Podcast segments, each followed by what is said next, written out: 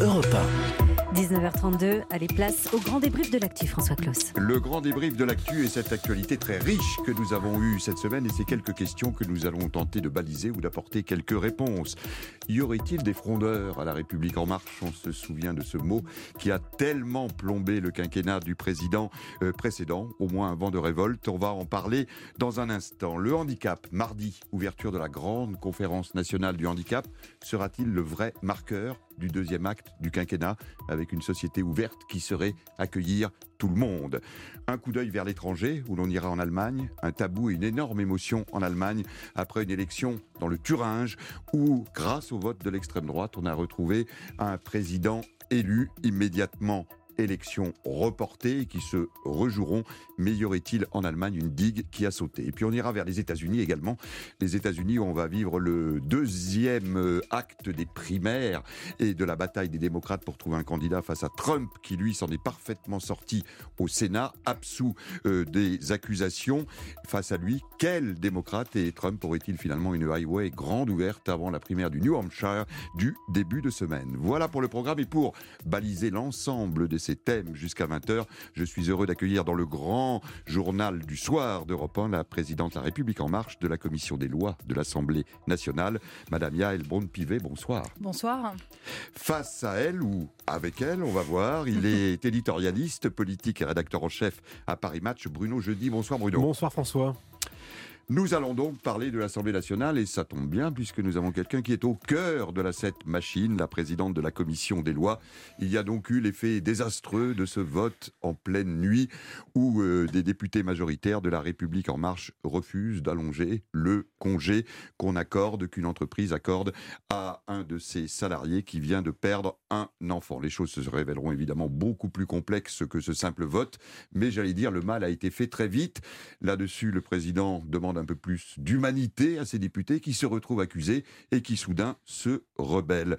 Est-ce que je caricature la situation en vous décrivant les choses comme cela, vous qui étiez Yael Braun-Pivet à l'Assemblée? Vous confirmez qu'il y a eu beaucoup d'émotions et beaucoup de tensions au sein de la République en marche Alors je confirme qu'il y a eu effectivement beaucoup d'émotions, euh, que ça n'a pas été un moment euh, facile et que euh, effectivement les débats autour de ces questions-là ont été extrêmement agités au sein de notre groupe. On s'est dit beaucoup de choses euh, entre nous, avec euh, notre président de groupe, avec, euh, le, avec le Premier ministre, mais je ne parlerai pas de frondeur parce qu'il n'y a pas du tout de, divergence de fond entre nous. Donc, il vous avez enregistré quelques départs quand même, des députés qui sont maintenant non inscrits, qui refusent d'avoir le label La République en marche. On a beaucoup plus de députés qui restent apparentés à notre groupe. On en a quelques-uns qui effectivement se sont complètement retirés du groupe et donc donc euh, se retrouvent soit non inscrits, soit ont adhéré à un autre groupe. Mais euh, voilà, c'est la vie d'un groupe. On est un groupe euh, nombreux, on est plus de 300 parlementaires. Ça me semble normal que ce groupe discute, que ce groupe échange et que ce groupe ait parfois des désaccords. C'est la vie démocratique d'un groupe. On a senti, Bruno, je dis que c'était un petit peu plus dur et violent, qui avait en fait derrière l'expression et le déficit de communication autour du, vote de, cette, de cet amendement l'expression finalement d'une forme de, ras-le-bol après deux ans et demi de travail et de non-considération du côté des députés. Est-ce que vous confirmez cette thèse? Je, suis d'accord avec Yael Bande-Pivet sur le fait qu'il n'y a pas de frondeur dans ce groupe. C'est vrai que c'est pas, ça n'a rien à voir avec la, mandature précédente. Ce qui se passe là, on est à la mi, vous le dites, on est à la mi-mandat, et vous mettez-vous à leur place. Euh, c'est plutôt un groupe avec euh, des députés loyaux qui, qui, qui votent ce, qu'on leur, euh, ce que leur demande le gouvernement, qui euh, sont attentifs à appliquer le programme du président. Et puis là, tout à trac, qu'est-ce qui se passe? Alors c'est sans doute cette histoire de proposition de loi sur le congé pour, pour le deuil d'un enfant qui, a, qui est un peu l'étincelle qui, qui tout à coup crée un doute. Il faut se mettre à leur place. en, en trois jours, vous avez un ministre anonymement qui, en gros, euh, les traite de cons parce que euh, n'ont pas voulu voter ce texte. Et le président de la République qui euh, pointe le manque d'humanité du gouvernement dans cette, dans cette affaire. Les députés l'ont pris pour eux. Franchement, vous êtes à leur place, vous faites à peu près, à peu près pareil. Mais au-delà de ça, ça traduit quelque chose.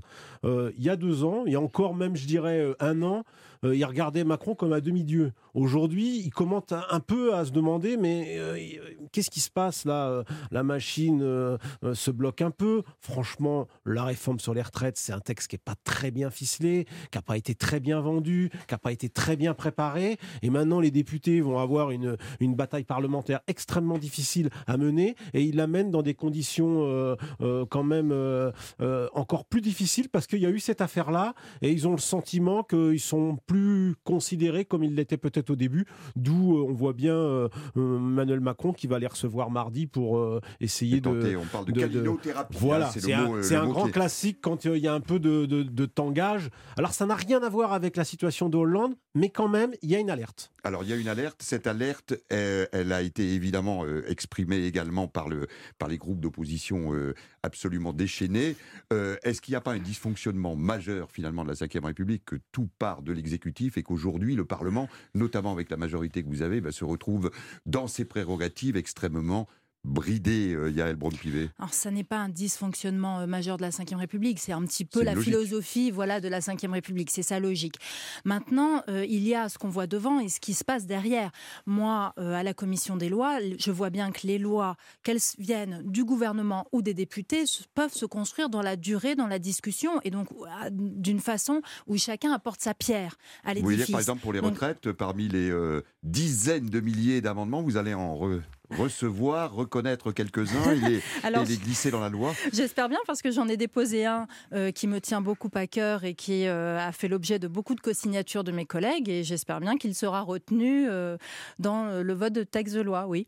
Bruno Jeudi, vous parliez juste d'alerte. Vous ne pensez pas que, euh, ou vous pensez que ça va servir de leçon pour euh, finalement ce deuxième MAC du mm. quinquennat qui se profile, avec en toile de fond euh, la future présidentielle, mais aussi la réforme du pays, qu'on va passer justement vers une un peu de pied sur le frein par rapport à cette énergie de dépenses qui a marqué le début de la présidence Macron? De toute façon, Emmanuel Macron, il ne peut pas recommencer ce qu'il vient de faire avec les députés à la faveur de, de, son communiqué de la semaine dernière, qui était quand même assez surréaliste. C'est une fois, pas plus. Euh, non, ça, ce sera pas possible parce que là, pour le coup, il mettrait vraiment le feu à sa majorité. Je pense qu'il a compris. La deuxième chose, c'est ses ministres. Madame Pénicaud, elle a quand même pataugé dans la smoule comme c'est pas permis dans cette histoire. Euh, ils essaient d'expliquer qu'il y avait un truc qui était prêt. La vérité, c'est que euh, ils n'ont pas du tout bien estimé ce qui, ce qui arrivait. Il y avait une proposition de loi. Soit il devait y avoir quelque chose de prêt. Il y a quelque chose qui s'est mal passé. Il y a eu un dysfonctionnement. C'est clair, c'est net. Donc ça ne peut pas se reproduire. Après, vous êtes dans une dans un climat euh, post euh, préélectoral, pré-municipal qui vont pas très bien se passer. Donc euh, il faut serrer les il faut serrer les boulons. Vous le disiez. Hein. alors il y a eu à peu près 14 députés qui sont partis. Bon, à l'échelle d'un groupe qu'on comptait 314, ouais, c'est pas les 60 frondeurs qu'on avait dénombrés chez Hollande. C'est un signal qui est jamais qui est jamais très positif. Donc ça aussi, ça fait partie des choses que le gouvernement doit surveiller pour la deuxième partie du mandat. Mardi, ce sera la conférence nationale du handicap, 15 ans jour pour jour après la loi de la présidence Chirac, loi pour dite pour l'égalité des chances. Euh, ça tombe peut-être relativement bien sur ce thème consensuel dans cette France divisée. On l'a vu avec les gilets jaunes, on l'a vu avec les retraites euh, qui, euh, qui s'affrontent plus qu'elles n'échangent. Cette question des, des handicapés intégré dans la société. Mmh. Très mmh. clairement, euh, du côté de la République en marche, vous voulez en faire un, marqueur de la deuxième partie du quinquennat. Et vous avez raison sur le plan, euh, effectivement, on a une société qui est très divisée, qui souvent se confronte sur euh, des thématiques. Et là, on est vraiment sur une logique d'inclusion. Donc d'inclure les personnes qui souffrent du handicap le plus possible dans la société, au sein des écoles, au sein des crèches, au sein de, de la formation professionnelle, au sein des entreprises.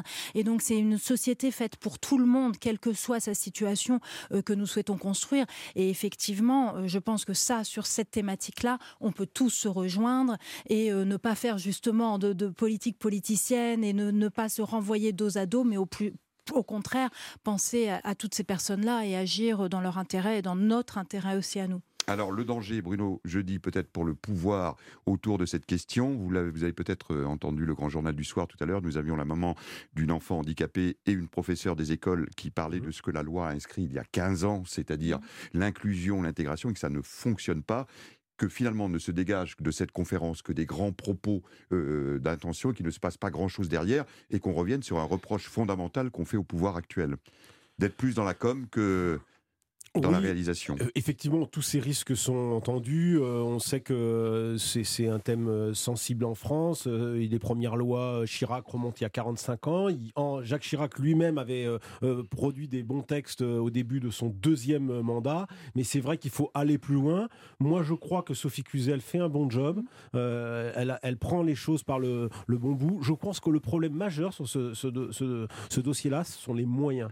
Et pour le gouvernement, c'est affaire de priorité. Ça qui pourra pas tout faire. Donc après, il faut choisir, euh, j'allais dire, il faut choisir ses cibles. Peut-être que c'est une bonne cible, mais il va falloir choisir pour le gouvernement dans cette deuxième partie de mandat. Ce sera peut-être les handicapés, il y aura la dépendance. Donc financièrement, il va falloir faire des choix. Et là, c'est un peu à l'exécutif de, de serrer euh, euh, les urgences. Et à mon sens, la politique du handicap le mérite. Vous allez être de toute façon attendu sur cette question, Yael Braun-Pivet. oui, pour les grands principes inscrits potentiellement dans une loi, mais surtout des moyens. Est-ce que vous pouvez nous dire ce soir que vous allez avoir à partir de mardi un certain nombre de de garanties à donner, notamment aux associations qui travaillent dans le domaine du handicap Alors, c'est des moyens, mais c'est aussi euh, et surtout des acteurs qui, en local, se concertent et articulent leurs travaux. Moi, j'ai dans ma circonscription à Sartrouville une classe qui s'est ouverte exclusivement pour des enfants qui sont atteints d'un trouble autistique lourd. C'est huit enfants avec huit accompagnements, accompagnants au quotidien, toute la journée, toute la semaine. Donc il faut, donner ces moyens-là. On il faut des moyens, mais il faut aussi, Mais il faut des moyens, mais il faut aussi des locaux, en local. Il faut. Donc voilà, c'est un combat collectif à toutes les strates de la société. Le département et le gouvernement, le gouvernement doivent euh, mettre leur énergie en commun. Exactement. Et c'est ce que vous attendez là, justement, qu'il y ait une forme de pacification du débat entre les différents acteurs. Euh, mais je pense que nous le devons à toutes ces familles aujourd'hui en France, oui. Et on verra donc à partir de mardi comment euh, cela se met en place. On va marquer une courte pause. Hein. vous restez bien avec nous. Euh, Bruno Jeudi, éditorialiste politique, rédacteur en chef à Paris Match. Et Yael Braun-Pivet, la présidente de la République En Marche de la Commission des lois de l'Assemblée nationale. On va sortir un petit peu de France où il y a eu une actualité très riche également qu'on va débriefer dans un instant. La suite du grand débrief de l'actu dans le grand journal du soir sur Europe 1, c'est avec vous François Claus et vos invités. Ce soir, Bruno Jeudi, éditorialiste politique et rédacteur en chef à Paris Match, et Yael Braun-Pivet, présidente La République en marche de la Commission des lois de l'Assemblée nationale. Oui, je disais qu'on allait partir vers euh, l'étranger, mais je voudrais qu'on dise un petit mot sur ce qui a été la grosse actualité des dernières heures, le témoignage très fort de cette jeune mm. patineuse, euh, et puis les pathétiques euh, mouvements au sein de la fédération qui sont terminés finalement par une démission hier. J'imagine, Yael Braun-Pivet, que cette à la fois cette prise de parole des femmes est quelque chose qui est euh, que vous saluez et qu'en même temps on est effondré de découvrir ce qu'on découvre et sur ce qui étaient les pratiques euh, dans de nombreuses fédérations avec de jeunes enfants. Vous avez tout dit. Euh, on a des femmes qui sont extrêmement courageuses parce que c'est pas facile de faire euh, ce que Madame Abitbol vient de faire. C'est pas facile non plus d'avoir les prises de position que la ministre des Sports a eues et je la trouve très courageuse également parce que c'est grâce à elle aussi que ça a pu bouger au sein de la fédération de patinage. Donc je, voudrais saluer ça. Maintenant, cette libération de la parole, elle va aussi avec une écoute plus grande peut-être de ces femmes-là. Et donc euh, ça aussi, c'est à noter.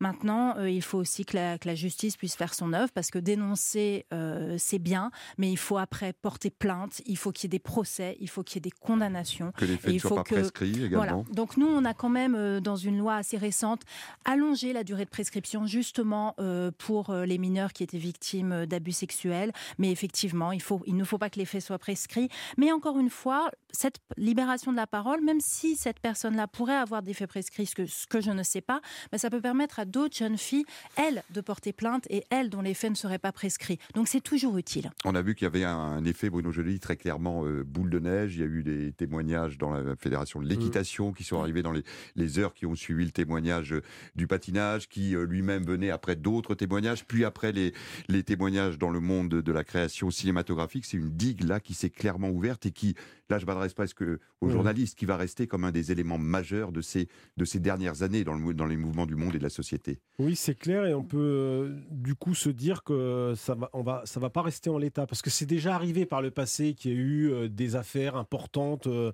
de, de, jeunes femmes qui parlaient, qui, qui, qui dénonçaient les faits, et puis c'était, il n'y avait pas, y avait pas de suite. Là, il y a à la fois bah, le fait que ça fasse boule de neige, qu'après le milieu du cinéma, d'autres milieux, le milieu du sport, et on a l'impression que ça a l'air d'être très important, que plusieurs fédérations sont touchées.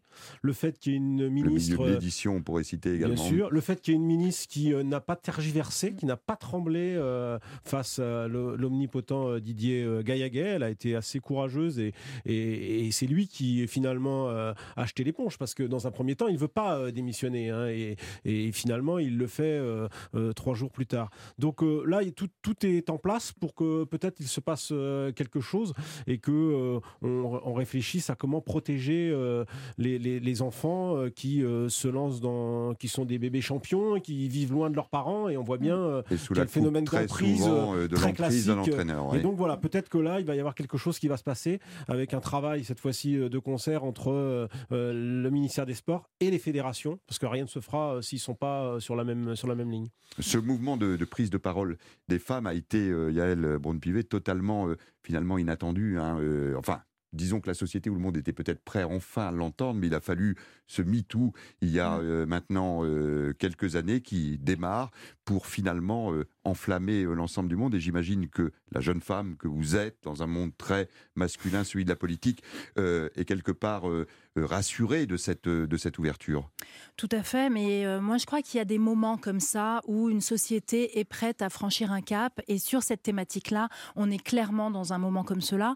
À nous, femmes et hommes politiques, de saisir aussi la balle au bon en simplifiant les formalités pour porter plainte, en formant les officiers de police qui recevront cette plainte à l'écoute, en formant les médecins. Il faut que nous, maintenant, on mette le bon cadre pour recevoir cette parole dans le cadre légal pour qu'après, encore une fois, des poursuites puissent avoir lieu et éventuellement euh, des condamnations. Et on en reviendrait au premier thème, qu'on ne soit pas seulement en tant que politique des technocrates qui ne savent pas écouter ce qui se dit et ce qui se passe, ou dans leur circonscription, ou euh, dans le monde autour.